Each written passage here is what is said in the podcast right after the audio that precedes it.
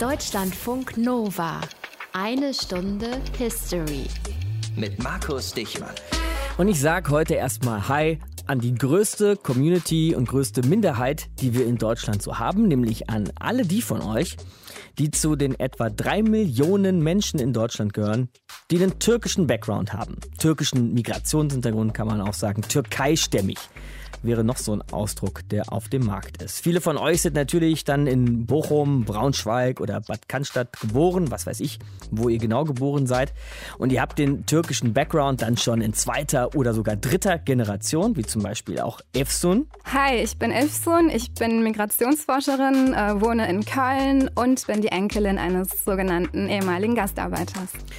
Aber so richtig los ging's mit unserem besonderen deutsch-türkischen Verhältnis doch eigentlich erst mit Leuten wie ihm hier. Ismail Boro. Ja, ich kam nach dem Abitur gleich nach Berlin, um hier zu studieren mhm.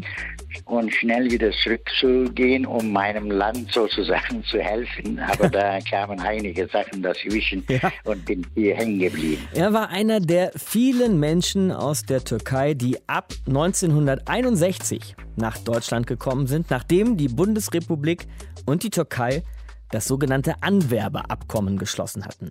60 Jahre ist das jetzt her und heute unser Thema in eine Stunde History. Und ihr werdet beide, Ismail Boro und Efsun Kisilay, nachher nochmal wiederhören. Wir fangen aber wie immer an mit Ihnen. Aus den prallgefüllten Schatzkammern der Menschheitsgeschichte. Euer Deutschlandfunk Nova-Historiker Dr. Matthias von Helfeld. Und Matthias, mein Lieber, grüß dich. Sei gegrüßt. Wir wollen uns vornehmlich mit diesem deutsch-türkischen Anwerbeabkommen heute befassen. Aber es war ja nicht das erste, das die damalige Bundesregierung geschlossen hatte. Nein, es gab schon mehrere, zum Beispiel mit Italien, mit Griechenland, mit Spanien oder auch mit Portugal und auch noch einigen anderen Ländern. Und der Hintergrund war, dass in diesen 50er Jahren das berühmte Wirtschaftswunder in Deutschland stattgefunden hat, also schnell steigende Produktivität in der Industrie und natürlich gleichzeitig wachsender Bedarf an Arbeitskräften, vor allem in der Landwirtschaft und auch im Bergbau. Mitte der 50er Jahre gab es so etwas wie Vollbeschäftigung, also eigentlich ein Arbeitskräfte Arbeitskräftemangel. Und der sollte eben behoben werden durch ausländische Arbeitskräfte. Und so einen kleinen Nebenaspekt, den hatten natürlich auch alle im Kopf.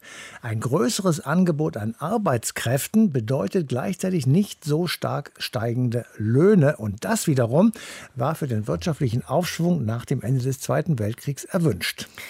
Arbeitskräftemangel ist ja ein Thema, das wir heute wieder kennen, allerdings unter sehr anderen Vorzeichen als damals in den 50er Jahren. Wie erklärte er sich damals? Naja, es gab eben halt diese dauerhaft verschärfte Lage am Arbeitsmarkt. Die Arbeitgeber, die kloppten sich geradezu um die zu wenigen Arbeitskräfte. Und es bestand zu einer geregelten Anwerbung von Arbeitskräften aus dem Ausland eben keine Alternative. Zwei Aspekte sollte man dabei berücksichtigen. Es gab geburtenschwache Jahrgänge durch den Zweiten Weltkrieg, eben die auf den Arbeitsmarkt kamen, also noch weniger Arbeitskräfte. Und das Renteneintrittsalter war gesenkt worden, also geringere Lebensarbeitszeit verringerte natürlich auch und logisch die Zahl der Arbeitskräfte. Und das führte zum Beispiel 1960 dazu, dass 153.000 Jobsuchende auf 488.000 offene Stellen trafen. Uiuiui. Gleichzeitig gab es starke Gewerkschaften, die natürlich, das ist ja auch ihre Aufgabe, für höhere Löhne waren und auch ausgehandelt haben. Zwischen 1950 und 60 gab es einen Plus von 67 Prozent. Nochmal, okay. Gleichzeitig wurde schrittweise die 40-Stunden-Woche eingeführt. Also geringere Wochenarbeitszeit erforderte ebenfalls mehr Arbeitende. Und schließlich wurde 1955 die Bundeswehr gegründet. Das zog junge Männer in den Dienst der Bundeswehr und vom Arbeitsmarkt ab. Und wir haben ja auch schon eine Sendung drüber gemacht. 1961 wurde die Mauer in Berlin und die Grenzanlage zwischen den beiden Deutschländern gebaut. Keine Arbeitnehmer aus dem Osten mehr in den Westen. All das strömte auf den westdeutschen Arbeitsmarkt ein. Mhm, das sind jetzt eine Menge Punkte, die du genannt hast, die völlig logisch machen, warum das damals ein Problem war, warum es zu wenig Arbeitskräfte gab. Und da wollte jetzt die Bundesregierung, um das nochmal in Kontext zu setzen, unter Konrad Adenauer, der war damals Kanzler, mit dem Anwerbeabkommen gegensteuern quasi. Naja, sie wollten den Arbeitskräftemangel abstellen, hatten aber natürlich auch ein Problem, denn gleichzeitig wollten sie keine geregelte Zuwanderung in zu großem Maße zulassen. Also, da gab es ja das Schlagwort, später auch, man holte Arbeitskräfte und es kamen Menschen. Und dieses Problem wurde sehr schnell sichtbar. Mhm. Der Zuzug sollte nur für zwei Jahre gültig sein. Es durften keine Familienangehörigen nachkommen und es gab keinerlei Integrationsbemühungen, also Sprachkurse beispielsweise. Und nach zwei Jahren mussten die Arbeitnehmer zwingend wieder in die Türkei zurück. Gehören ja immer zwei dazu bei sowas. Ne? Was war denn auf türkischer Seite so die Motivation, dieses Abkommen einzugehen? Ja, es war wirtschaftlich und sozialpolitisch genau das Gegenteil. Also, es gab eine sehr hohe Arbeitslosigkeit und es gab sehr geburtenstarke Jahrgänge. Mhm. Deshalb gab es in Ankara auch ein Interesse daran, Arbeitnehmer jedenfalls zeitweilig im Ausland unterzubringen. Das Wirtschaftswachstum in der Türkei war nicht besonders groß. Deshalb wurde dieses Abkommen auch von Ankara aus angestoßen und weil man natürlich darauf gehofft hat, dass die Gastarbeiter, wie sie damals hießen, Geld nach Hause schicken würden. Gleichzeitig gab es auch einen außenpolitischen Aspekt, denn die Türkei sollte stabilisiert werden. Das lag im Interesse der NATO. Schließlich war die Türkei seit 1952 NATO-Mitglied. Damit schon länger als die Bundesrepublik, mal ganz nebenbei. Was wir jetzt schon gehört haben, ist, dass die Gastarbeiterinnen und Gastarbeiter eben genau das sein sollten. Gäste. Und dann nach zwei Jahren sollten diese Gäste auch wieder gehen. So war die beiderseitige Vorstellung zu Beginn. Aber dann denken wir eben nochmal an die knapp drei Millionen Menschen in Deutschland mit türkischem Background und ha! Kam wohl anders als gedacht. Wie eins zum anderen kam, erzählt uns jetzt History-Reporter Armin Himmelrath. Setz dich, Maria. Mit Milch, ja? Ja, Nono, wie immer. Ich bin total gespannt darauf, was du mir zeigen willst. Ist es das hier, dieses Buch? Ja, ich habe darin akustische Eindrücke gesammelt aus der Zeit, als ich nach Deutschland kam. Wir wurden ja damals ziemlich bestaunt von der deutschen Öffentlichkeit. Hör mal hier, dieser Fernsehreporter, 1961 war das. München, 8 Uhr früh. Die Menschen, die diesem Zug mit abgenutzten Pappköfferchen entsteigen, sind eher Auswanderer und Schatzsucher als Pendler. Mit abgenutzten Pappköfferchen? Sagt ihr das wirklich? Im Ernst jetzt, Nonno? Wie stellen die euch denn da? Ach, Maria, reg dich nicht auf. Das ist 50 Jahre her. Und wo der Reporter schon recht hat, das war wirklich ein Abenteuer für uns. Und erst die Musik. Das Heer unserer ausländischen Arbeiter wuchs 1960 auf fast 330.000 Männer und Frauen. Und allein über München kamen in organisierten Transporten fast 80.000. Man empfängt sie mit herzhaft bayerischen Heimatklängen.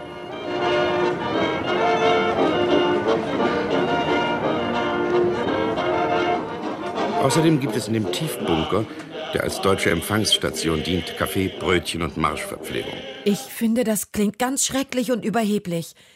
Ihr musstet in einem Bunker essen? Nur am Bahnhof direkt nach der Ankunft. Die hatten das so organisiert für uns. Die waren ja schon immer gut im Organisieren, die Deutschen. Aber du hast recht, ein bisschen arrogant waren sie, manche jedenfalls. Wie sollte man mit den Ausländern umgehen, um etwas bei ihnen zu erreichen? Man lässt sie am besten so arbeiten, wie sie wollen. Ein, äh, ein übernatürliches Treiben oder ein, äh, ein besonders viel Verlangen von ihnen, das kann man in der ersten Zeit gar nicht. Man muss ja auch einmal singen lassen, was man bei uns im Allgemeinen in Deutschland nicht kennt, dass einer singt bei der Arbeit, weil man nimmt dann an, dass er, er kann nicht singen und arbeiten, aber der Italiener, der bringt es auch fertig. Ich fasse es nicht. Stereotypen, Vorurteile und Rassismen. Ja, heute sehe ich das auch so. Aber damals haben wir das nicht so wahrgenommen. Ein Kollege von mir, Gavino, war eigentlich Komponist. Über den wurde sogar im deutschen Fernsehen berichtet.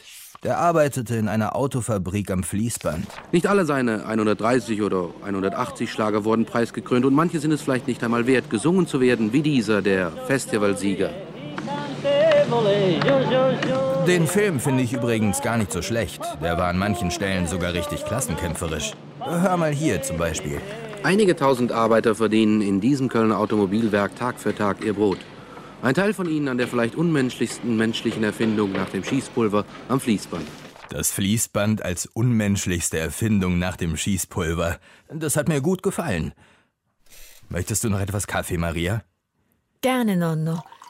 Sag mal, wie lief das denn damals mit den Sprach- und Integrationskursen?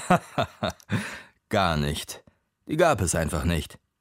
Die Deutschen wollten ja, dass wir nach ein paar Jahren wieder verschwinden und in der Zwischenzeit möglichst nur arbeiten, sonst nichts. Wozu sollten wir da die deutsche Sprache lernen? Krass. Hier, da gibt's auch ein Interview von damals. Der Straßenkehrer, der da interviewt wird, der war zu dem Zeitpunkt schon acht Jahre in Deutschland. Das muss man sich mal vorstellen. Wie finden Sie das als Arbeit? Hm? Ich Ausländer, egal. Baustelle, Straßenkehrer, andere sowieso. Egal. Und äh, Ihre Kollegen, sind ja. alle Türken oder? Ja, ja. Drei Deutsche 16 Türkisch. Deutsche nichts nix hier kommen. Nichts arbeitet, diese Straßenkeller. Nichts wollen. Das interessierte damals wirklich niemanden, ob und wie wir integriert wurden. Wir wurden einfach nur auf unsere Arbeitskraft reduziert. Wir waren mindestens ein Jahr per Vertrag an unseren Arbeitsplatz gebunden, ohne den jemals vorher gesehen zu haben. Und wenn es Schwierigkeiten gab, dann wurde das mit unserer angeblich unzuverlässigen Lebensweise erklärt. Hier zum Beispiel. Naturgemäß stehen einer besseren Verständigung die Schwierigkeiten mit der andersartigen Mentalität und der fremden Sprache entgegen. Gewöhnt in frischer Luft und nach eigenem zeitlichen Ermessen zu arbeiten, steht der Gastarbeiter von heute auf morgen vor der Notwendigkeit, ein zeitlich genau geregeltes und voll ausgefülltes Arbeitspensum zu bewältigen. Das ist rassistisch. Durch und durch. Ja, du hast recht, das ist es. Wie kommt es, dass du nach diesen Erfahrungen nicht verbittert bist, Nonno? Weil ich dich sehe, Maria, meine Enkelin, eine junge Deutsche. Wegen dir weiß ich, dass es richtig war, damals hier hinzukommen.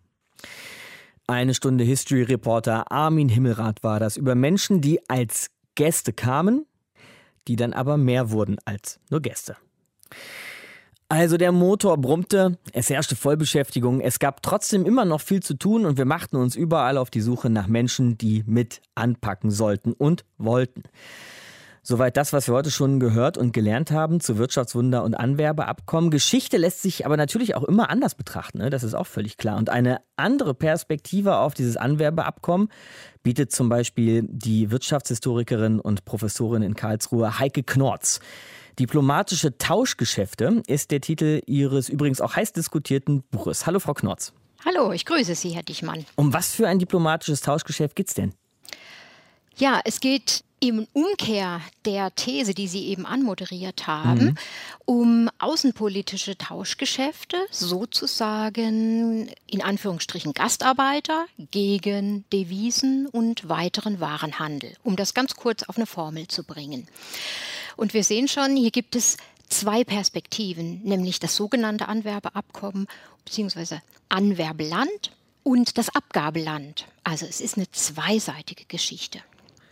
Das müssen wir jetzt ein bisschen aufdröseln. Also Sie sagen Gastarbeiterinnen und Gastarbeiter auf der einen Seite für Handel und Devisen auf der anderen.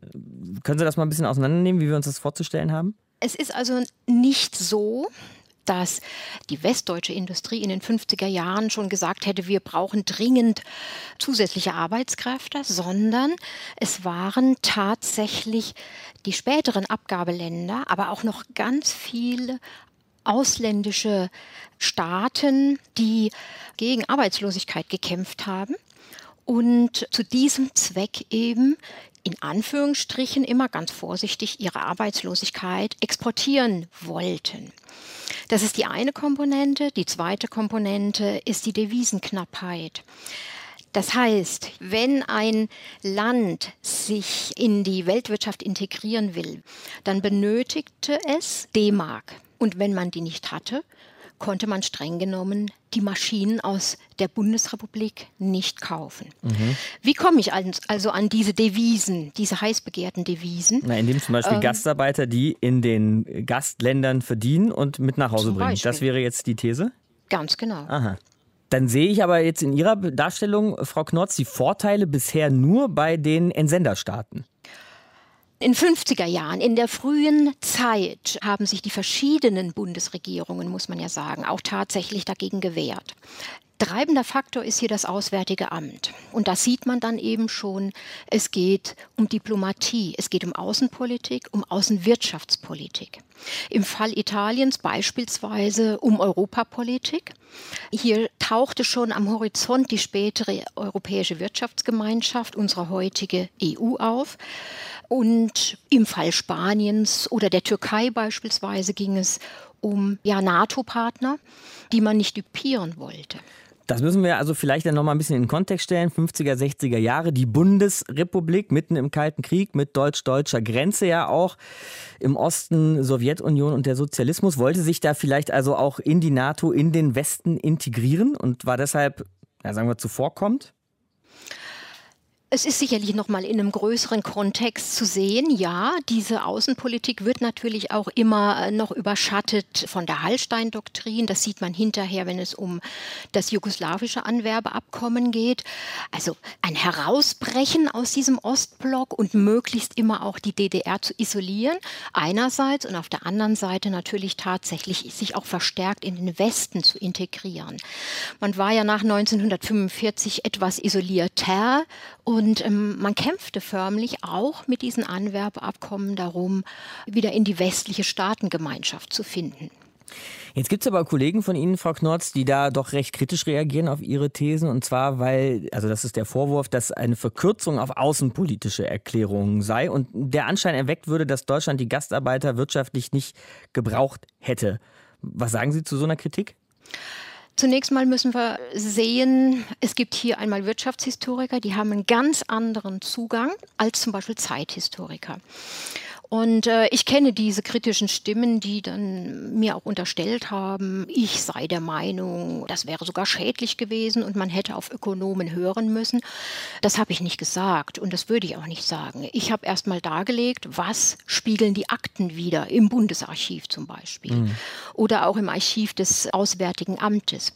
Und ich kann also mit ökonomischen Modellen jetzt erklären, wie sind diese Anwerbeabkommen zustande gekommen, aus welchen Gründen. Und dann eben feststellen, naja, ökonomisch war das hinterher in der mittleren und langfristigen Sicht problematisch. Wenn ich immer billige ungelernte Arbeitskräfte zusätzlich ins Land hole, dann halte ich natürlich die Löhne niedrig. Und das verhindert Rationalisierungsdruck. Das heißt, eine solche Ökonomie verliert mit der Zeit Produktivitätsvorteile. Ja, also das heißt, wenn billige Arbeitskräfte da sind, kann ich auf teure Technik verzichten. Und das ist letztendlich ein Innovationshemmer. Mhm. Hätte die deutsche Wirtschaft ausgebremst?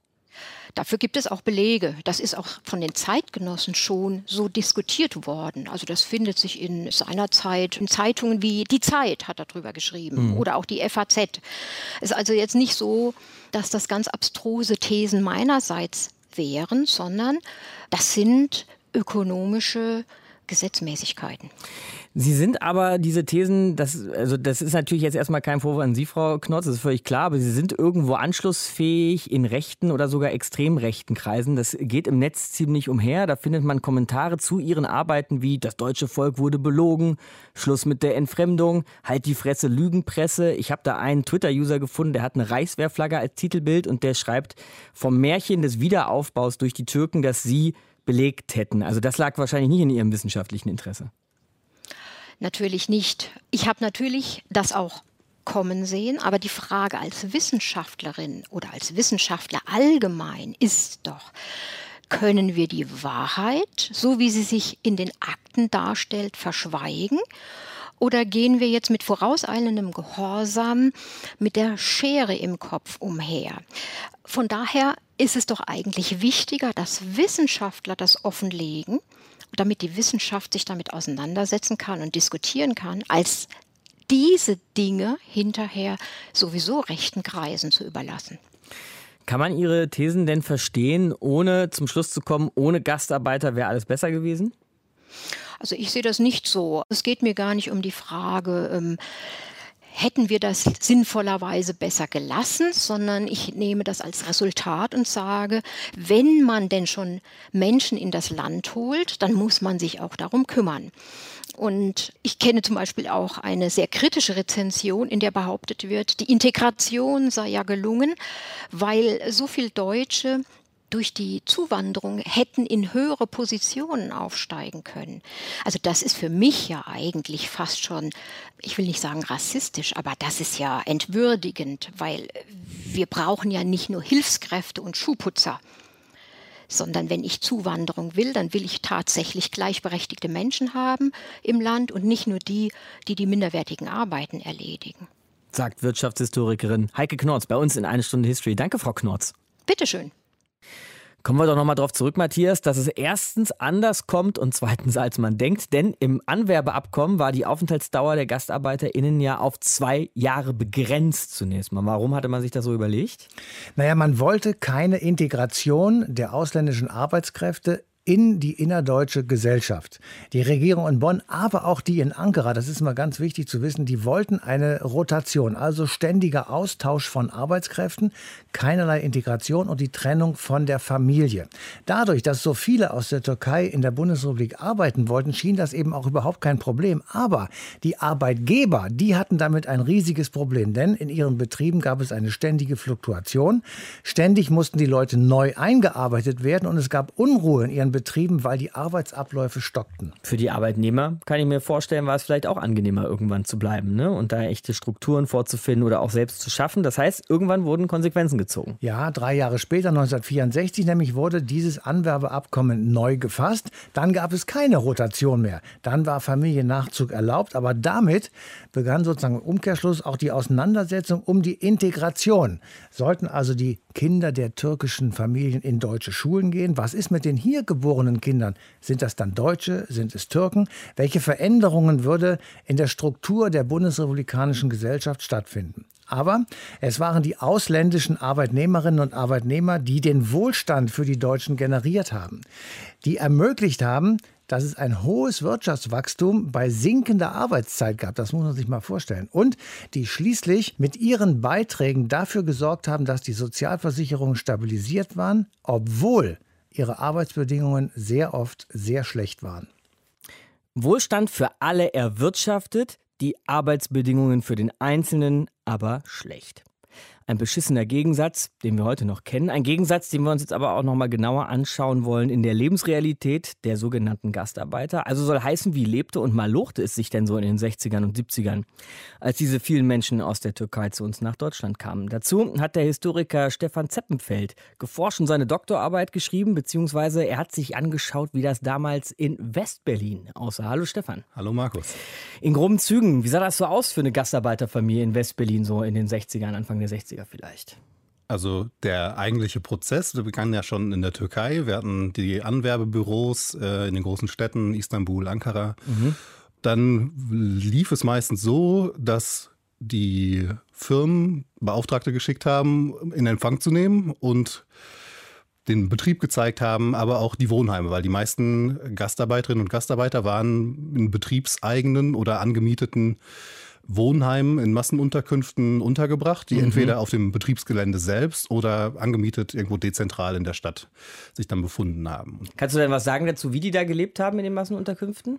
Die meisten Wohnheime waren so eingerichtet, dass es Mehrbettzimmer gab, also dass man jetzt auch nicht so seinen eigentlichen privaten Space hatte, um sich da zurückzuziehen nach der Arbeit, sondern oft Mehrbettzimmer, Hochbetten dann eine Etagenküche, wo dann auch vielleicht mit einem Gemeinschaftsraum gemeinschaftlich gegessen und vorher gekocht wurde. Deswegen war das jetzt wahrscheinlich nicht so unbedingt das, was den Vorstellungen vorher entsprach, wenn man jetzt ins Wirtschaftswunderland ja. Deutschland migrierte. Das war ja die gängige Vorstellung. Und meistens waren diese Wohnheime dann auch getrennt nach den Geschlechtern. Also in äh, West-Berlin, was ich mir angeschaut habe, da waren ja auch viele Frauen, die angeworben wurden, speziell aus der Türkei getrennt nach Männern und Frauen. Später gab es dann auch Wohnheime für Ehepaare, aber das Leben war dann halt auch sehr eng an den Betrieb gebunden dadurch. Mhm. Wenn da viele Frauen angeworben wurden in Westberlin, für welche Branchen vielleicht? Das war in dem Fall vor allem die Elektroindustrie, also die, die großen Firmen, die dann auch teilweise bis heute noch in Berlin präsent sind, die Platinen haben stecken lassen oder dergleichen, ne? Lötaufgaben, die dem Klischee nach immer besonders fingerfertige Frauen gesucht haben und deswegen dann halt vor allem auch auf Frauen, auf ausgebildete Friseurinnen, Näherinnen aus der Türkei gesetzt haben. Ich bin im Ruhrport groß geworden, Stefan. Da sieht man das sehr einfach, wofür Gastarbeiter gebraucht wurden. Stahl- und Kohleindustrie. In Berlin, hast du jetzt schon gesagt, hatten wir dann also die Elektroindustrie. Was waren denn noch so die Branchen, für die gesucht wurde? Also ganz gängig war am Anfang natürlich die Automobilindustrie, also ne, die großen Autobauer, in München, Stuttgart, Wolfsburg. Die haben sehr früh auf Arbeitskräfte aus dem Ausland über Anwerbeabkommen gesetzt. Also 1955 gab es ja schon ein Anwerbeabkommen mit Italien, später kam dann Spanien und Griechenland dazu. Genau. Und deswegen haben wir in solchen Städten auch viele ne, italienische Communities, wenn man das so möchte. Und das waren so die großen Branchen. Es gab natürlich auch andere. Textilindustrie war zum Beispiel noch so eine Branche, die versorgt wurde mit Arbeitskräften, denn das muss man ja auch betonen, die Arbeitskräfte waren halt extrem knapp in der Bundesrepublik. Also es herrschte faktisch Vollbeschäftigung im sogenannten Wirtschaftswunder. Und das waren halt so die Möglichkeiten, das zu überbrücken und durch zusätzliche Arbeitskräfte den Bedarf aufzufangen. Ich stelle mir das irgendwie heftig vor. Ne? Ich habe mal ein bisschen äh, rumgelesen und quer recherchiert. Die Türkei hatte zu dem Zeitpunkt schon auch einen industriellen Prozess angestoßen, war aber nicht so industrialisiert wie Deutschland zum gleichen Zeitpunkt. Jetzt kamen also die Leute aus der Türkei hier hin, sollten irgendwie in der großen Industrie arbeiten, aber kannten diese Jobs, die sie machen sollten, wahrscheinlich gar nicht, oder? Hm, in den meisten Teilen wahrscheinlich nicht. Also es gab schon äh, Industrialisierungseffekte in der Türkei, die aber halt in den 50er, 60er Jahren noch sehr landwirtschaftlich geprägt war. Das heißt, da gab es Mechanisierungsprozesse, die halt dafür gesorgt haben, dass flächendeckend Arbeitskräfte aus dem Agrarsektor nach Arbeit gesucht haben. Also mhm. Also das hat dann Urbanisierungsprozesse angestoßen. Die Metropolen sind extrem gewachsen, einfach weil auf dem Land die Arbeitsplätze nicht mehr so da waren, wie man das vorher kannte. Aber man kann jetzt auch nicht davon ausgehen, dass der Großteil der Gastarbeiterinnen und Gastarbeiter aus der Türkei jetzt einfache Bauern gewesen wären, sondern da gab es auch hochqualifizierte Kräfte drunter, die einfach aus ganz anderen Gründen, politischen, religiösen, dann auch das genutzt haben, dass es diese Möglichkeit des Anwerbeabkommens gab, um so in die Bundesrepublik zu kommen. Also so bei der reinen Arbeit war der Culture Shock dann vielleicht gar nicht so groß? Naja, also große Industriebetriebe kannten viele sicherlich nicht. Also es gibt auch vereinzelte Quellen, so, wenn man so runtergeht bis auf die Ego-Dokumente, wenn das mal irgendwann festgehalten wurde, was selten der Fall war, dass viele von einem Schock berichteten. Ne? Also mhm. viele, die dann auch also in den Betrieb reinkamen, die Produktion gesehen haben, Fließbänder, mechanische Prozesse, Maschinen und davon total überwältigt waren und dann teilweise auch erstmal den Job nicht angetreten sind und dann teilweise später aus Mangel an Alternativen zurückgekehrt sind. Also das findet man schon. Man kann jetzt nicht davon sprechen, dass Leute aus der türkischen Industrie eins zu eins in die deutsche Industrie gekommen sind. Ja. Das mit Sicherheit nicht. Dann kommen wir mal zu diesem Wörtchen Integration. Culture Shock habe ich gerade auch schon gesagt. Die Leute sind da angekommen. Gab es denn irgendwie jemanden, der da auf sie zugegangen ist? Gab es Vorarbeiter, die vielleicht Türkisch konnten, die Leute einarbeiten konnten? Gab es sowas wie Sicherheitshinweise in den Fabriken auf Türkisch? Also ist irgendwie da ein Schritt auf die Leute zugegangen worden? Ich denke im ersten Moment nicht. Nein, also es wird ja immer wieder bemüht, dass es keine Sprachkurse gab und dergleichen. Also das gar nicht so sehr gewollt war, dass die Leute sich da wirklich heimisch was, oder ne, irgendwie wohlfühlen. Mhm. Ursprünglich ähm, sollten sie ja auch wieder zurück. Nach genau, das war äh, grundsätzlich auch verankert im Anwerbeabkommen mit der Türkei, dass das auf zwei Jahre befristet war. Das ist dann relativ schnell auch auf Drängen der Unternehmen gekippt worden. Aber natürlich gab es dann kleine Schulungen, Crashkurse vielleicht eher, also Anlernmaßnahmen, um halt so diese einfachen mechanischen Prozesse am Fließband oder wo auch immer zu zeigen. Sicherheitsschulungsunterlagen oder so gab es auch, allerdings eher später, weil man festgestellt hat, gerade unter den Gastarbeiterinnen und Gastarbeitern gibt es eine relativ hohe Unfallquote, was halt auch mit Verständigung zu tun hatte sicherlich und mhm. nicht darüber im Klaren sein, wie die Prozesse genau ablaufen. Deswegen gibt es das, allerdings war das dann ist mein Eindruck jetzt aus der, aus der Recherche, wenn ich mit Schriftgut arbeite, dass es dann auch wirklich bei Schrift, ne, also dann hat man dann Flyer ausgelegt ja.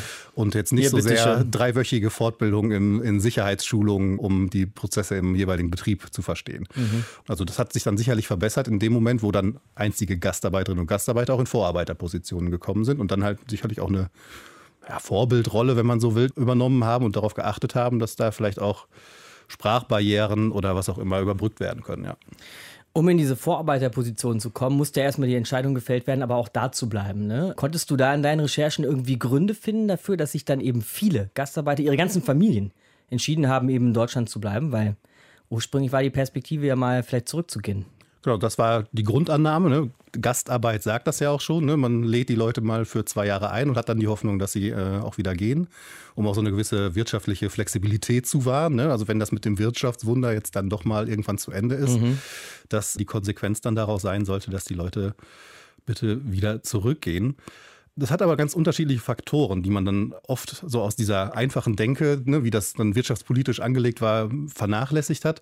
Man muss sich da auch auf jeden Fall die Situation in der Türkei ansehen. Also war halt von großer Arbeitslosigkeit geprägt, aber auch von politischen Unruhen, also von links und rechts. Es gab ja auch drei erfolgreiche Militärputsche, die halt in die Zeit dieser Gastarbeit fallen, also 1960, kurz davor, 1971, 1980. Und gerade im Vergleich zu den anderen Ländern, mit denen die Bundesrepublik Anwerbeabkommen hatte. Also Spanien, Griechenland äh, und auch Portugal später dann, wo Diktaturen geendet sind in den 1970er Jahren, war natürlich die Perspektive auch zurückkehren zu können und zu wollen eine ganz andere als in der Türkei, wo halt auch eine politische Situation, aber auch Verfolgung von ethnischen und religiösen Minderheiten dann eine Rolle gespielt hat. natürlich bei der Entscheidung auch, ob man vielleicht nicht doch in der Bundesrepublik bleibt. Aber wie das im individuellen Fall dann letztendlich begründet war, dass es dann ein ganzes Leben in vielen Fällen geworden ist, das ist natürlich so pauschal überhaupt nicht zu beantworten. Vom Gast zum Gastwirt. Türkische Arbeitswelten in Westberlin in den 60er Jahren, so heißt das Buch von Stefan Zeppenfeld, den ihr gerade in einer Stunde History gehört habt. Danke dir, Stefan. Sehr gerne, Markus. Jetzt haben wir eben im Gespräch ja schon mal das Wörtchen Integration fallen lassen. Noch sehr konkret gedacht allerdings am Arbeitsplatz selbst, damals in den 60er Jahren, inwieweit da den neuen Gästen aus der Türkei eigentlich geholfen wurde, sich einzufinden. Jetzt weiß ich aber auch, Matthias, dass du nicht verlegen bist, dieses Wörtchen Integration auch mal im großen Stil zu diskutieren. Die Integration der ehemaligen Gastarbeiter und ihrer Kinder und ihrer Kindeskinder. Hat's geklappt? Groß beantwortet würde ich sagen, pauschal kann man das nicht beantworten. Also okay. es gibt Orte, Gehen wir an denen, mal in die Details. Ja. Also es mhm. gibt natürlich Orte, an denen diese Integration überhaupt nicht gelungen ist. Zum Beispiel in orthodoxen, stark religiösen Familien mit patriarchalischen Strukturen, wo also alles nach der Pfeife des Vaters und des Mannes sozusagen tanzte. Aber vielfach ist es trotzdem auch gelungen, zum Beispiel in den Schulen oder in Berufsschulen bei der Berufsausbildung, in den Freundesgruppen natürlich und über Sprachkenntnisse vor allem. Manchmal, da merkt man gar nicht, dass es sich um einen Menschen mit Migrationshintergrund handelt oder eben nicht. Dann nehme ich jetzt aber nur mal das Wörtchen Hanau in den Mund und wir beide wissen, Matthias, Menschen werden hierzulande immer noch wegen ihrer Herkunft oder eben wegen der Herkunft ihrer Eltern ermordet. Und selbst wenn wir jetzt nicht an sowas Extremes denken, merken wir doch, dass die Ressentiments gegen Ausländer ganz allgemein nicht kleiner geworden sind. Nein, die sind im Gegenteil größer geworden. Es gibt Anschläge, wie du gerade gesagt hast, auf Menschen, nur weil sie fremdländisch aussehen. Es gibt üble Witze über Menschen aus anderen Ländern und so weiter. Und es gibt Umfragen, die da ganz eindeutig sind. Statista im Jahr 2020, drei Zahlen. Ausländer nutzen unseren Sozialstaat aus. Dem stimmen 28 Prozent der Befragten zu. Bei Knappheit von Arbeitsplätzen sollen Ausländer nach Hause geschickt werden. Dem stimmen 19 Prozent zu. Und die Bundesrepublik ist durch zu viele Ausländer überfremdet. Dem stimmen knapp 26 Prozent zu. Und das, das ist der Nährboden, aus dem dann die Programme von populistischen Parteien werden. Fakt ist heute so oder so auf jeden Fall, die Gastarbeiterinnen und Gastarbeiter kamen, sie haben mit angepackt, sie haben hier Existenzen gegründet und sie leben heute hier in zweiter und dritter Generation. Ich glaube, wir sind vielleicht schon auch bei der vierten Generation angekommen. Also, herzlich willkommen in der getürkten Republik. Äh, was soll das jetzt schon wieder heißen, die getürkte Republik? Naja, so heißt das Buch von Ismail Boro. Hallo, Herr Boro. Grüße Sie. Sie sind 1972 nach Deutschland gekommen. Was haben Sie hier gemacht? Ja, ich kam nach dem Abitur gleich nach Berlin, um hier zu studieren. Mhm. Und schnell wieder zurückzugehen, um meinem Land sozusagen zu helfen. Aber da kamen einige Sachen dazwischen ja. und bin hier hängen geblieben. Bevor wir zum Hängen blieben oder hängen bleiben kommen, sagen Sie uns mal, Herr Boro, wie war denn Ihr Ankommen damals hier, wenn Sie sich daran noch erinnern mögen?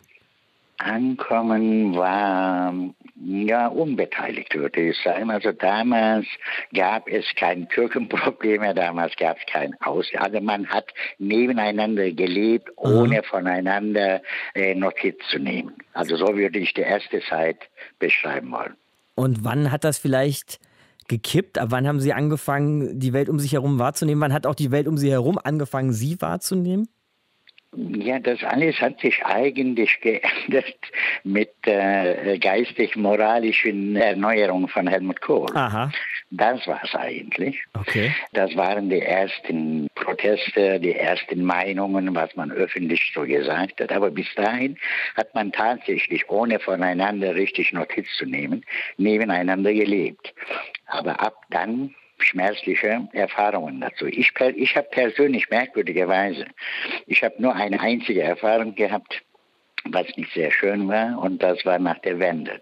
Wir waren in Mecklenburg-Vorpommern an einem wunderschönen Nachmittag am See Und da kam mir ein junger Schüler entgegen, ein netter, gut aussehender, mit einem sehr sauberen Gesicht. Und ich habe ihn angelächelt. Und als er in meine Höhe war, hat er gesagt, Deutschland den deutschen Türken raus. Ja.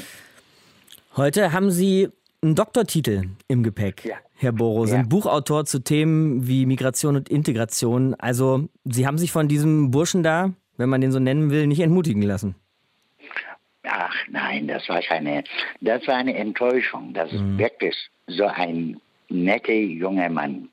Was muss er von zu Hause mitbekommen haben, dass er tatsächlich in diese Richtung denkt und das so kalt und gefühllos äußert. Das war für mich das Erschreckende. Ja, also dem jungen Mann habe ich das nicht übel genommen, mhm. sondern höchstens seinen Eltern. Mhm. Ja. Und Sie sind Ihren Weg dann unbeirrt weitergegangen, auch in diesem äh, Deutschland nach der Wende? Ja, natürlich, klar. Mhm. Da war ich so 91, 92. Ich bin ja äh, Polymerphysiker von mhm. Hause aus ja.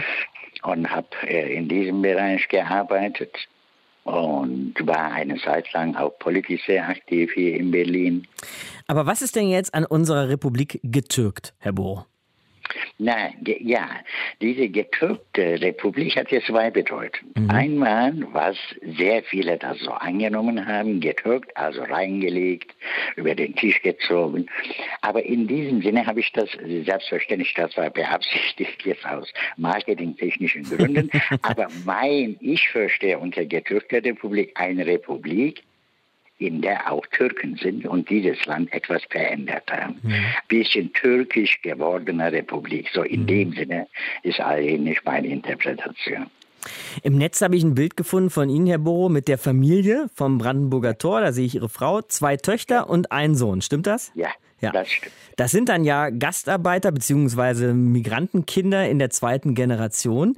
Wenn Sie sich ja. die so anschauen, Ihre Kinder, so als Papa, wie unterscheiden ja. die sich zu Ihnen? Überhaupt nicht, würde ich sagen. Gar nicht? Über, überhaupt nee. nicht. Überhaupt nicht. Also meine älteste Tochter ist Bundespolizistin und Jagdverbrecher. Mhm. Meine mittlere Tochter ist Lehrerin und unterrichtet Kinder.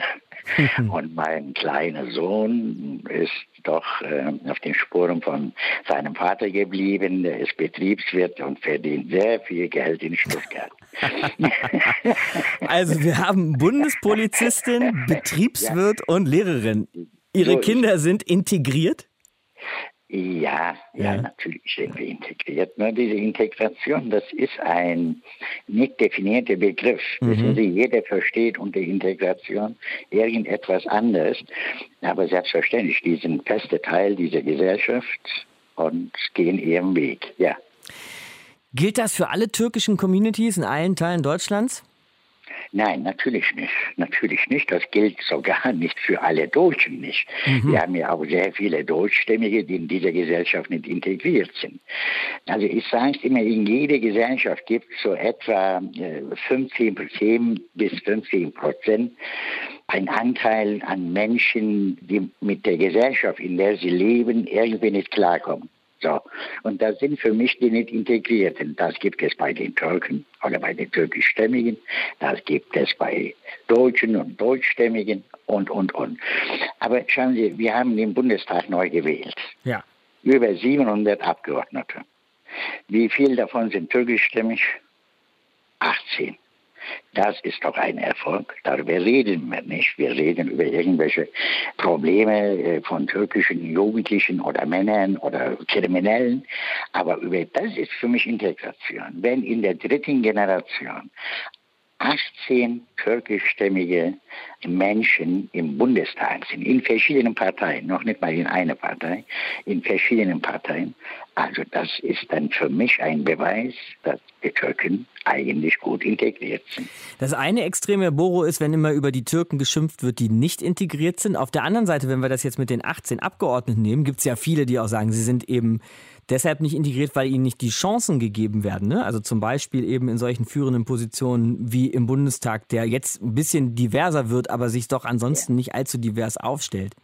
Selbstverständlich gibt es Hürden, aber wer diesem Land helfen und auch selber vorwärts kommen will, der muss diese Hürden schaffen. Wenn er diese Hürden nicht nehmen kann, dann taucht er nichts. Würde ich, also so klar und deutlich.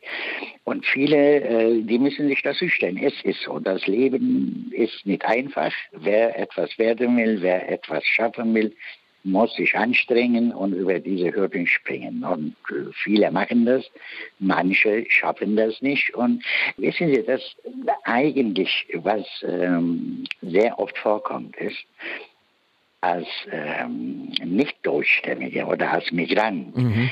Irgendetwas klappt nicht und das führt man sofort auf Migranten sein. Aber auf der anderen Seite ist natürlich richtig, mit dem falschen Nachnamen haben Sie bei Wohnungsbewerbung, bei Jobsuche, in der Schule, hat man schon Schwierigkeiten. Also da ist schon was Wahres dran. Aber das würde ich jetzt wirklich nicht als sehr großes Problem darstellen. Vielleicht war das in den 90ern viel größer, aber heute bestimmt nicht. Dr. Ismail Boro in eine Stunde History. Danke, Herr Boro. Bitteschön. Jetzt haben wir ja inzwischen 2021. Und es ist eine ganze Weile her, dass Ismail Boro nach Deutschland gekommen ist.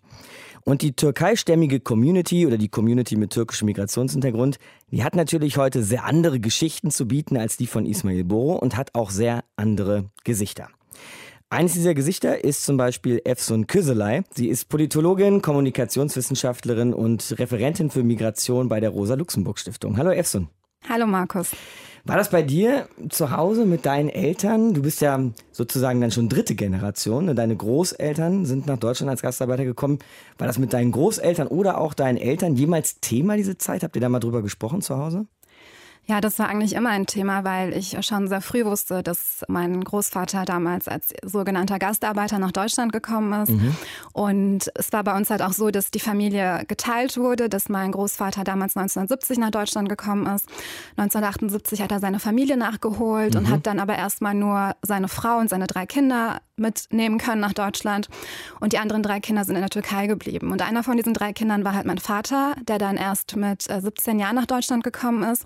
Und daher wusste ich schon sehr früh, dass unsere Familie da halt auch gespalten war und mhm. dass da schon durch diese Migration auch eine Spaltung innerhalb der Familie stattgefunden hat, was die Familie anging. Ja. Was heißt das Spaltung? Also wie können wir uns die vorstellen? Jetzt nur in rein örtlich oder auch irgendwie emotional oder in den Köpfen?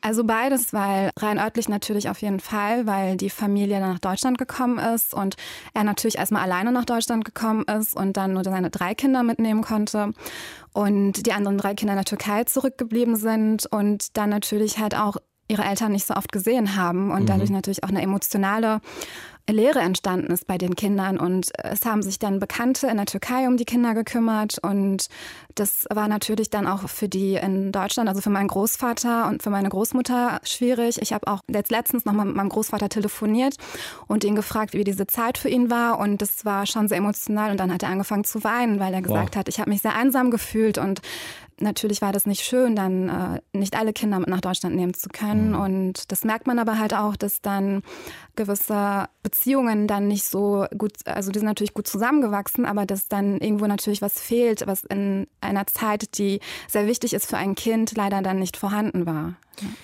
Wenn das so aufkam als Thema, hast du dir dann vielleicht als junge Frau oder Teenagerin manchmal so gedacht, ach Opa, Papa, hört doch mal auf mit den alten Kamellen? Oder warst du immer so, du, heute bist du ja offensichtlich sehr interessiert an den Themen, auch als ja. Forscherin. Ging dir das schon immer so? Ich bin halt schon immer sehr politisch aufgewachsen. Also ich komme mhm. auch aus einer kurdisch-alevitischen Familie, heißt, da bekommt man so das Politische schon in die Wiege gelegt. Mhm. Und dann hinterfragt man halt auch so vieles und will auch früh wissen, wer man eigentlich ist, wieso man gewisse Arten von Diskriminierung schon erfahren hat, schon sehr früh halt in der Türkei, in Deutschland. Und dann setzt man sich natürlich auch intensiver mit der eigenen Familiengeschichte auseinander.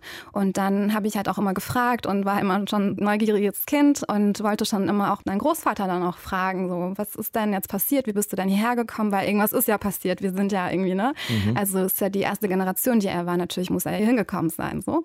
Und daher war das schon immer, ja, so ein Interessensfeld von mir, denke ich. Und glaubst du, die Erfahrungen, die dein Großvater da so gemacht hat, die schreiben sich auch irgendwie bei dir fort?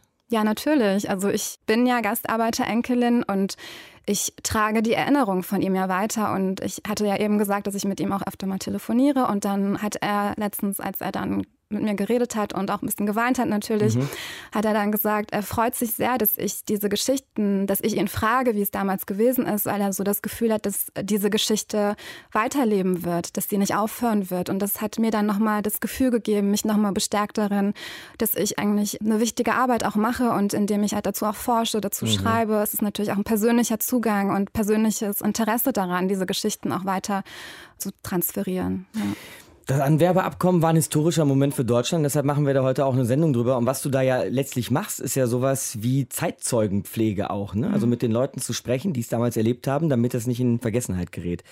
Glaubst du, wir machen das genug? Hat diese Generation, ist ihre Stimme laut genug oder hören wir dieser Stimme gut genug zu?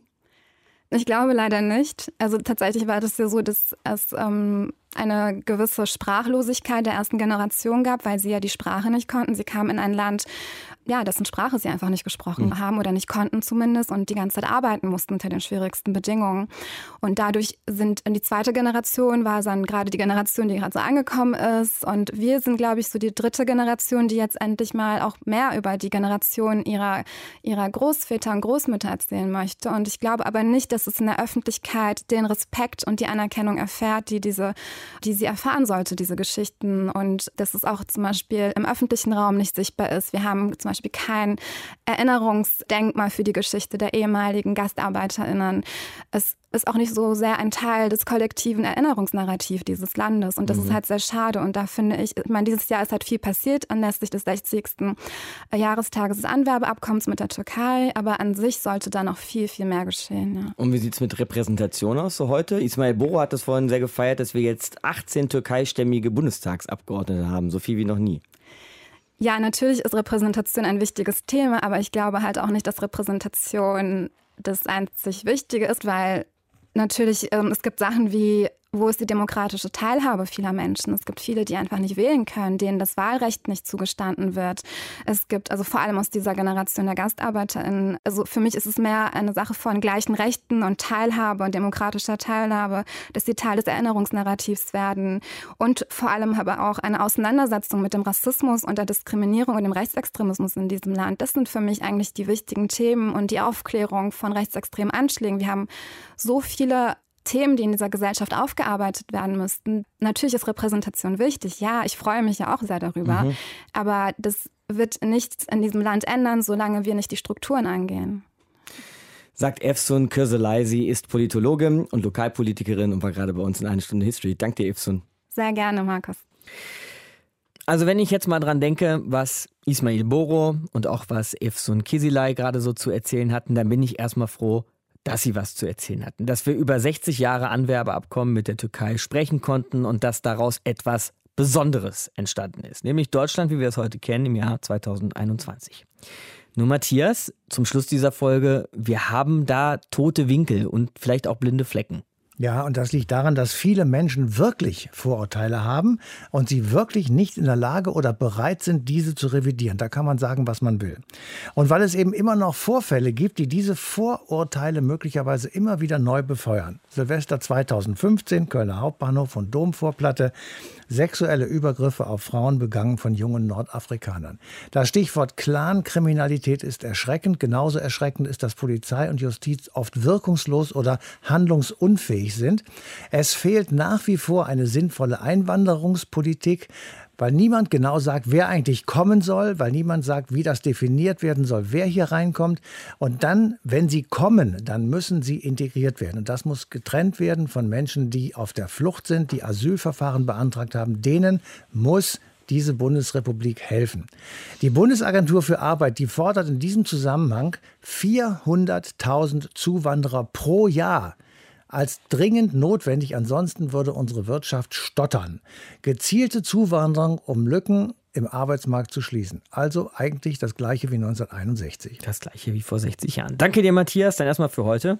Aber wir werden eigentlich auch nächste Woche irgendwie nochmal bei diesem Thema ansetzen. Denn nächstes Mal müssen wir die Opfer beklagen, die dieser Hass, den Matthias ja gerade beschrieben hat, dieser Hass gegen unsere Mitmenschen, mit größtenteils ganz explizit türkischem Migrationshintergrund gefordert hat und wir werden uns daran erinnern, wie ihre Mörder aufgeflogen sind.